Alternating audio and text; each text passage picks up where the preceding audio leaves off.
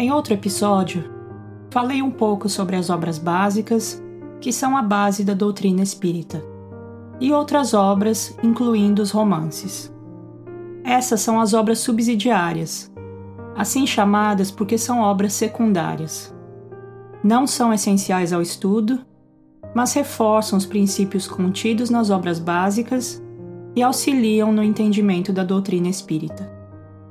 Vale lembrar que nem todas as obras exercem esse papel, mesmo que a obra seja classificada como espírita. Como saber então em quais obras vale a pena investir seu tempo?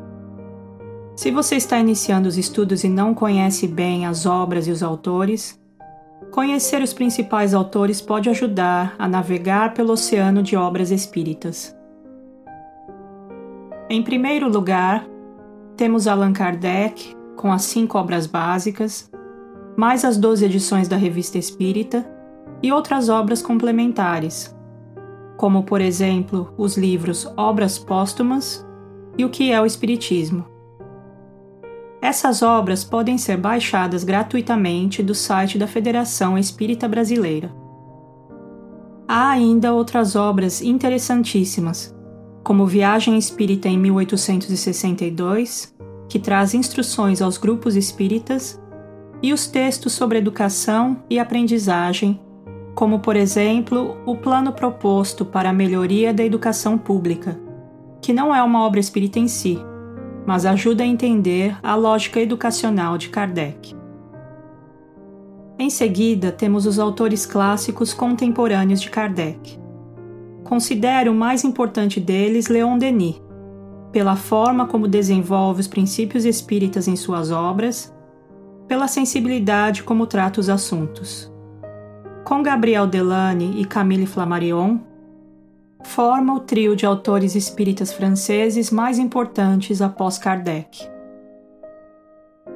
Outros autores clássicos que contribuíram com a divulgação do espiritismo e fenômenos espíritas pelo mundo são Ernesto Bozano, César Lombroso, Arthur Conan Doyle, William Crookes, Alexander Aksakov, Amália Domingues Soler, entre outros.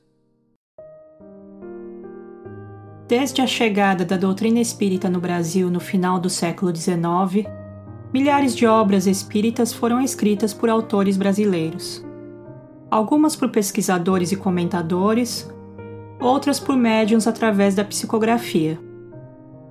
Podemos dizer que os autores médiums mais importantes são Francisco Cândido Xavier, Divaldo Pereira Franco, Ivone do Amaral Pereira e Raul Teixeira. São importantes pelo teor de suas obras, diversidade de assuntos de que tratam e pela dedicação para que essas obras chegassem a nós. Cada médium comunica o pensamento de vários autores espirituais, os quais apresentarei nos próximos episódios.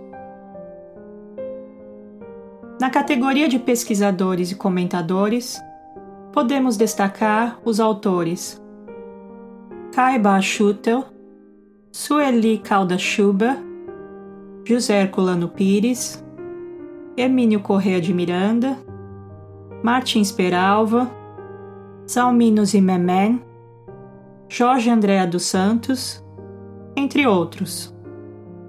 Essa lista não é definitiva, mas espero que te ajude a escolher mais facilmente.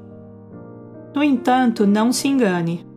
A quantidade de material produzido por esses poucos autores é vasta e suficiente para estudarmos por várias existências. Nessa hora, muita calma. Tenha em mente que aprender é a meta e aprofundamento é melhor que quantidade. Sem dúvida, conhecer os autores e obras é útil e importante, mas não tenha a pretensão de estudar em detalhe todas essas obras. Minha sugestão é que identifique os temas pelos quais você se interessa mais e concentre-se no aprofundamento desses temas convido você a se familiarizar com esses autores. Busque-os na internet e encontrará facilmente suas biografias e obras. Até breve!